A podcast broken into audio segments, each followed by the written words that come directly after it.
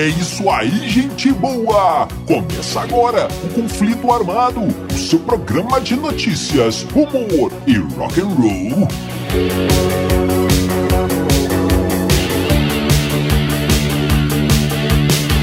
E vamos para as manchetes de hoje. Não é coisa pra se. A história das peladas do Queen. Coisa pra se. Quando um tubarão impediu a volta dos Beatles. Vai conhecer o Ozzy? Não esqueça as drogas. No lugar As super caixas de som do Neil Young. da noite pro dia. Tudo isso e muito mais no conflito armado que começa agora. Eu sou Bob Macieira e aqui comigo no estúdio, meu arqui-rival e melhor amigo Crânio. Tudo bem, Crânio? Tudo bem, Bob? Saudações, caros ouvintes! Tamo junto no rock! Tamo junto no Rock Crânio! E sem mais enrolações, vamos ao nosso primeiro assunto! É, Crânio, nosso primeiro assunto de hoje é sobre o Queen. Muito bom. Banda icônica do nosso queridíssimo amigo Fredito Bigodon. é, Fred Mercury. vai, viu, boa. então o que acontece? 1978, Crânio. O Queen lançaria seu sétimo álbum de estúdio intitulado Jazz. Jazz. É. Seria um disco influenciado, o nome, esse nome aí, foi influenciado pelo Festival de Montreux, Montreux, né? É, o Festival de Jazz de Montreux. Sim, influ- influenciou os caras a colocar esse nome Jazz. Jazz. Certo. Então o que, acontece? Ah, e a capa, crânio, aquela capa, aquela capa preto e branco ali, mon- monocromática, foi ideia, dizem que foi ideia do Roger Taylor, o Batera, que Sim. teria tido esse insight, essa visão da capa. Olha só que coisa. Ele estava cruzando ali o famoso Checkpoint Charlie em Berlim. certo. É uma barreira ali entre as duas Alemanhas na época da Guerra Fria, mas Bob. estamos divagando aqui. Esse é um outro assunto. Crânio, enfim. Pois é, pois é. O que, que acontece? Os caras chegaram pra gravador e falaram: Ó, galera, o disco vai chamar Jazz. É, e a capa vai ser essa aqui.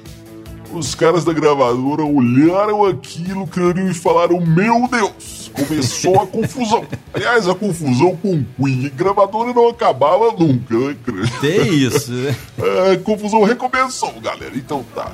Eles ficaram com medo, crânio, que o pessoal, já conhecendo as loucuras do pessoal do Queen, pensasse que os caras estavam agora gravando e tocando jazz. Podia ser, E né? queriam que colocassem na capa uma foto dos caras, né? Pra galera identificar ali o. Banda. Sim, é. Então tá. Mas aí os caras gravaram o disco e mostraram algumas músicas, principalmente Don't Stop Me Now. Deu uma aliviada, deu uma tranquilizada ali no pessoal da gravadora, mas o sossego durou pouco. É.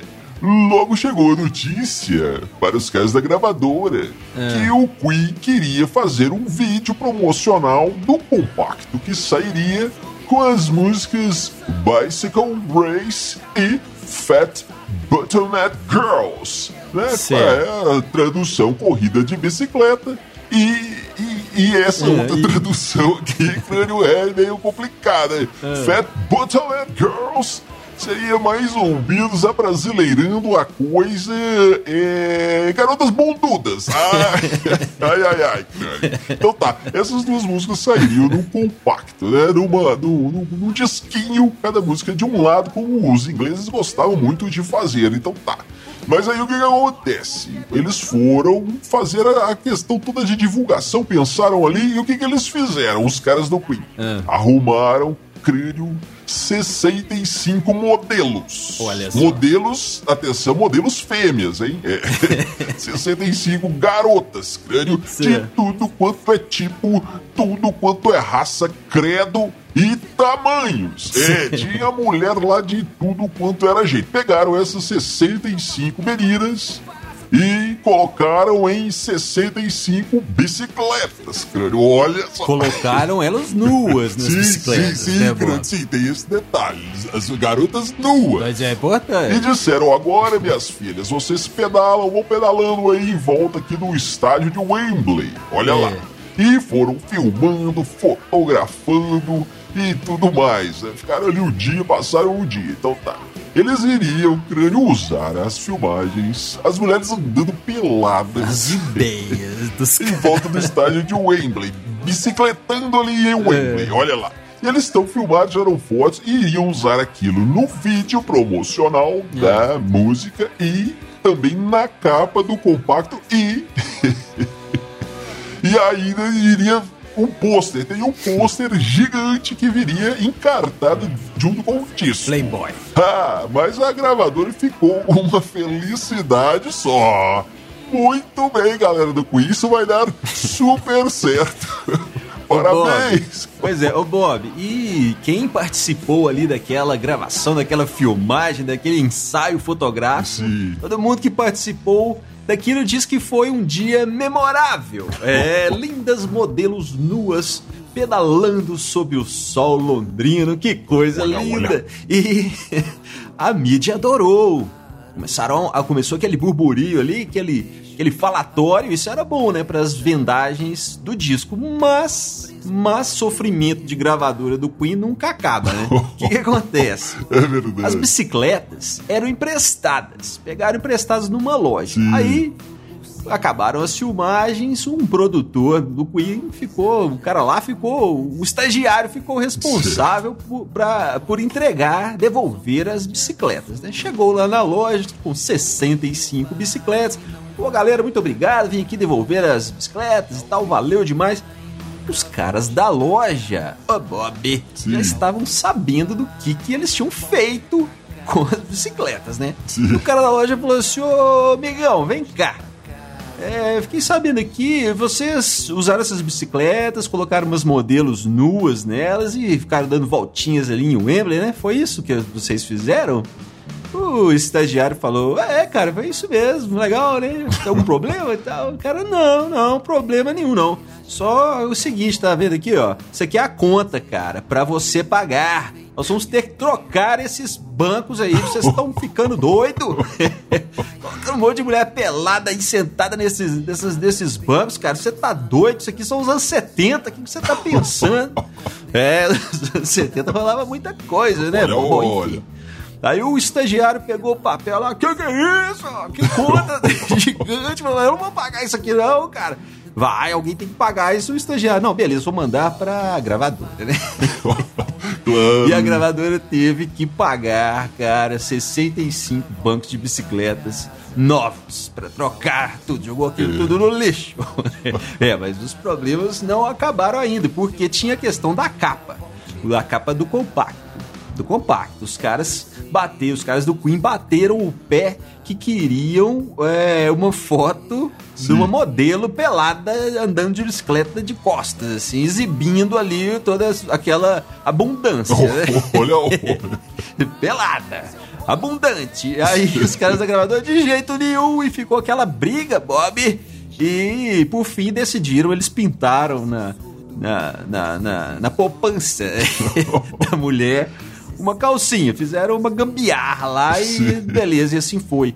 E o, o pôster, obviamente, né, com um monte de mulher de bicicleta pelada, tive, a bicicleta pelada não, a mulher, pois é, tiveram que ser retiradas do, do o pôster teve que ser retirado do, Do do disco. E para finalizar, um tempo depois o Fred Mercury foi perguntado sobre esse assunto, ele disse: "É, acho que o problema aqui é que algumas pessoas não gostam de olhar para mulheres nuas." É. Irônico, Fred Mercury. Mas concordo, viu, Fred Mercury? Qual o problema? Agora, a questão dos bancos eu tenho que concordar, tinha que trocar mesmo. Olha, olha. É, crânio, e essa história aqui, hein? 1975 agora, crânio, é. Os Beatles teriam recebido uma proposta de, de uma reunião. Isso segundo o batera Ringo, Ringo Starr veio contar essa história agora há pouco tempo. Certo. O que que, o que que acontece? O crânio foi oferecido aos Beatles um cachê de 50 milhões de libras para uma reunião para um show. Olha só. 50 milhões de libras nem parece Beatles, tanta né? coisa assim, mas 75 corrigido para hoje daria 200 milhões de libras. É, também não parece muito, né, Crânio? A gente não conhece muito bem essas libras aí, mas Bom. aí quando você passa para reais, 200 milhões de libras dá um bilhão, um bilhão de reais. O que que é E olha só, o irresponsável por essa história, o, o cara que fez essa proposta, essa sim, uma proposta indecente, hein? É, foi um produtor, Bill Sargent. Bill Sargent, que era um, um produtor famoso lá na época por fazer umas coisas meio carnavalescas assim. E ele é famoso também por ter Sim. feito, por ter filmado o primeiro show é, de rock. Ele foi o cara que fez o primeiro, filmou o primeiro show de rock em 64. Um, um festival lá que teve Rolling Stones, The Supremes, James Brown, Beach Boys, Chuck Berry, entre outros. Então o cara fez essa proposta para os Beatles. E segundo, é, segundo o Ringo, é, o- eles, eles não aceitaram, não aceitaram, chegaram até a conversar ali, com, ele chegou a conversar com o John Lennon, com o George Harrison, mas eles resolveram não aceitar. Por quê? Por quê? Porque o evento teria uma abertura. E essa abertura seria um cara lutando, lutando contra um tubarão. Que coisa bizarra, crânio. E aí, por isso, os Beatles resolveram não aceitar. Ô, que Bob, coisa. Então, cara, o, o Paul já depois ele, ele falou que a questão aí nunca foi o dinheiro, né? Que o dinheiro não era o problema, tinha outras questões envolvidas ali. Agora, essa história do tubarão, ah, cara, isso é muito estranho, né? É, Se eu- o tubarão fosse um problema, era só pedir pra tirar, né? Tira Sim. esse tubarão aí, ou então põe dois tubarões que aí comem esse cara aí, esse idiota aí, Olha, e pronto, né?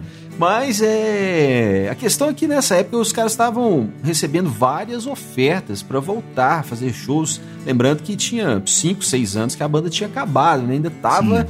quente a história toda. É, dizem que eles receberam, pelo que eu sei, até ofertas maiores que essa aí. Mas uma foi muito legal e quase rolou essa reunião mesmo. O que, que aconteceu? Sim. Aquele programa é, de televisão americano Saturday Night Live, isso em, em Sim, 76. Saturday Night Live, os caras fizeram uma proposta. O cara, eu vou até dar uma lida rápida aqui do que o, o- o apresentador lá disse. Olha só, ele disse: Olá, eu sou o Lorne Michaels, produtor do Saturday Night Live tal. É, nesse momento estamos sendo assistidos por aproximadamente 22 milhões de pessoas, mas por favor, permita que eu me dirija a quatro pessoas bem especiais: John, Paul, George e Ringo, os Beatles. Ultimamente tem surgido vários rumores de que vocês quatro po- podem estar se reunindo. Seria ótimo e tal. É, E é por esse motivo que eu estou convidando para que vocês apareçam no nosso programa. Agora, nós vimos e lemos muito sobre conflitos legais de personalidade que podem impedir de se reunir. Isso não é problema nosso, vocês se virem aí. É, mas aí, aqui, mas também te- é, foi dito que até agora ninguém ofereceu dinheiro suficiente para satisfazê-los. Bom, se dinheiro é o que vocês querem, não será problema. A NBC me autorizou a oferecer a vocês um cheque certificado de 3 mil dólares. Contra um bilhão lá. Tudo que vocês têm que fazer é cantar três músicas dos Beatles. She Loves You, Yeah, Yeah, Yeah. Já são mil dólares. Vocês sabem as letras, vai ser fácil. Como eu disse, esse cheque é pra vocês, os Beatles. Para os Beatles. Vocês dividam aí como quiser. Querem dar menos pro Ringo, aí é com vocês. Esse é o cara falando, né? Eu prefiro não me envolver. Estou sendo sincero. E vocês decidiram fazer a reunião, então vale o investimento. Pois é. Aí, cara, o que que acontece? Legal, o cara fez uma piada, né? 3 mil dólares. Mas o que que acontece? O, o Paul estava em Nova York, lembrando que esse programa é, né, era feito em Nova York, na casa do John Lennon. O povo estava com o John Lennon e os caras estavam assistindo isso aí. Olha e o estúdio da, da NBC era perto da casa do, do John. E os caras chegaram a cogitar. Bicho, vamos lá? Hoje eu levo um violãozinho lá, vamos lá, só pra zoar. Mas aí acabou que ele diz o Paul que eles estavam cansados. Uhum. Olha, são sábado à noite ali, os caras passaram o dia todo juntos, né? Se reunindo depois de tanto tempo, sem o cansaço que eles estavam. Olha lá. Mas não acaba aí também não. Um ano depois, um Beatle foi nesse programa. O George foi no, no Saturday Night Live Sim. e, logicamente, cobrou os 3 mil dólares. Né? Mas os caras não quiseram pagar porque era só um quarto dos Beatles, né? Tinha que ser os quatro. Aí o George ficou sem Olha os aí. 3 mil. Coitado. É, amigo ouvinte, você já conhece o nosso Instagram? Não deixe de conhecer. Procure os Dillions no Instagram que você nos acha. Tem muita coisa interessante lá. Claro, então agora é o seguinte: a história é essa. Robert Trujillo, o baixista do Metallica, contou numa entrevista como foi que ele conheceu o Ozzy, é, o velho Ei, rei, príncipe das trevas. Como que ele conheceu? Lembrando que o Trujillo tocou com o Ozzy durante um bom tempo, né? É. então, o que que acontece? 1991, Los Angeles, Califórnia. Robert Trujillo estava gravando com a sua então banda, o Infectious Groove. E nos mesmos estúdios, ali no mesmo complexo de estúdios, Ozzy Osbourne gravava o seu disco No More Tears. Olha só que legal. Então o Trujillo conta que de vez em quando encontrava com o Ozzy correndo pelos estúdios, o Ozzy feito um louco, correndo pra lá e pra cá, aquela coisa toda. E olha só que coisa, ô crânio. O Trujillo disse que o Ozzy fazia muitas coisas, muitas coisas, mas não disse que coisas era- eram essas, falou que não podia. É, Trujillo, começou a contar a história, você termina, meu filho, mas tudo bem. Então, o que, É acontece? Nessas, nesse, nessa confusão, eles acabaram encontrando ali e tal. E, o- e e os caras chamaram o Ozzy pra gravar uma música com eles. Ele ouviu, gostou, ah, depois eu apareço aí. Aí um dia, altas horas da noite lá, os caras gravando, chega o Ozzy, põe a cabeça assim no- na porta do estúdio e fala: E aí galera, beleza? Ô Ozzy, beleza, você chegou, vamos gravar, olha só, a música que a gente quer, que você grava essa aqui, então o Ozzy ouviu, nossa, muito legal, cara, peraí. E saiu correndo pra lá, cara. Os caras, ué, cadê o Ozzy? Tudo bem, beleza. Continuaram lá trabalhando, passam um pouquinho, faça um pouquinho, volta o Ozzy, crânio. E, e pergunta pros caras, ô, ô, galera, vocês. Vocês têm cerveja aí? Os caras, ô, Ozzy, não, tem, não temos não. Ah, então, então beleza. Sai o Ozzy correndo pelos estúdios de novo. Passa mais um tempo, volta o Ozzy. Ô, galera, vocês têm vinho aí? Não, não temos não. Vai o Ozzy embora.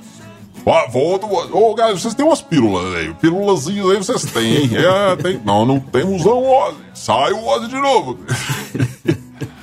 Ô, galera, voltou o Ozzy. Vocês têm cocaína. Cocaína vocês têm aí, né? não, Ozzy, não temos, não. Ah, galera, diz o Ozzy. Ah, galera, vocês são chatos demais. E saiu correndo de novo, cara. Mas no final deu certo e finalmente o Ozzy conseguiu gravar. Pois é, o Infectious Groove. É, pois é, Bob. Então, olha só, eu fiz uma pesquisa. Nessa época, Sim. o Ozzy tinha 43 anos. E os caras do Infectious Groove, pelo menos o Trujillo, tinha 27. Quer dizer, desde essa época aí, a galera das antigas deixando a molecada pra trás. Olha, olha. pelo menos das drogas. Hoje É, cara, o pessoal antigamente dava muito valor a, a certas coisas, inclusive um bom som, viu, Crânio? Olha só essa história aqui.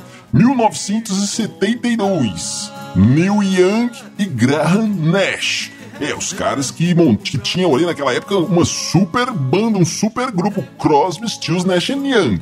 Então o que acontece? É, o Neil Young estava lançando um disco novo, tinha acabado de gravar e lançaram o disco que se chamou Harvest. É, e o Graham Nash estava com ele no seu rancho, um rancho ali no sul de São Francisco. E então o Neil Young disse: Ô Graham Nash, você quer ouvir o meu novo disco? O Nash disse: Claro, vamos ouvir, o estúdio é ali, né? Vamos lá. Não, não é isso não. vamos pro meio do lago, entra aí nesse barquinho aí. Aí o Nash falou, esse barquinho, ó, remo aqui, é isso aí mesmo, entra aí, tudo bem. O Nash pensou, ah, cara, o, o, o Yang deve ter ali um gravador e tal, a gente vai pro, pro meio do lago ouvir o som lá na tranquilidade e tal. Sim. E foram remando aquele barquinho ali. Olha lá, chegando no meio do, do, do lago crânio, o que que acontece? O Yang disse, ô Bruce, Bruce era o engenheiro do som Ah, dele lá. tá. Você sabe o nome Eu do... não sei qual era o nome do cara, não. Ah. Chamou o cara lá, o crânio. Tá e falou: bom. Taca o som aí, Bruce. E o que que acontece? Eles estavam no meio do lago, do, da propriedade do, do Liu Yang, e de um Sim. lado tinha uma casa e do outro lado tinha um celeiro. E o que que aconteceu? O, o Liu Yang transformou o celeiro e a casa em dois gigantescos, duas gigantescas caixas de som, e o som saía por ali. E o Nash disse que nunca ouviu um som tão potente, com tanta qualidade. E ficaram lá ouvindo aquela sonzeira da caixa de som. E o Bruce perguntou: ô Bruce. Liu Yang, gritou lá da, da, da beirada lá do, do, do lago. É, é. Tá bom, sou aí, Liu Yang. Ele aumenta o celeiro um pouquinho aí, Bruce. Aumenta o celeiro. Ô, Bob, pois é. E hoje a gente aqui ouvindo música em míseros fones de ouvido. Não dá pra competir. É verdade, meu crânio. E depois dessa, então, crânio, vamos às suas considerações finais. Isso aí, Bob. Quero mandar um grande abraço para todos os nossos ouvintes e pra galera que retransmite o conflito armado nas rádios aí por todo o Brasil. Valeu, galera. Tamo junto no rock. Tamo junto no Rock Crânio. E amigo ouvinte, você fica agora com a banda nova Overdrive Machine e a música O Futuro Elétrico. Você encontra o novo Overdrive Machine no Spotify e todas as plataformas de streaming. Nos vemos no próximo conflito armado. Valeu, valeu, valeu. Não cheguei a conhecer o gosto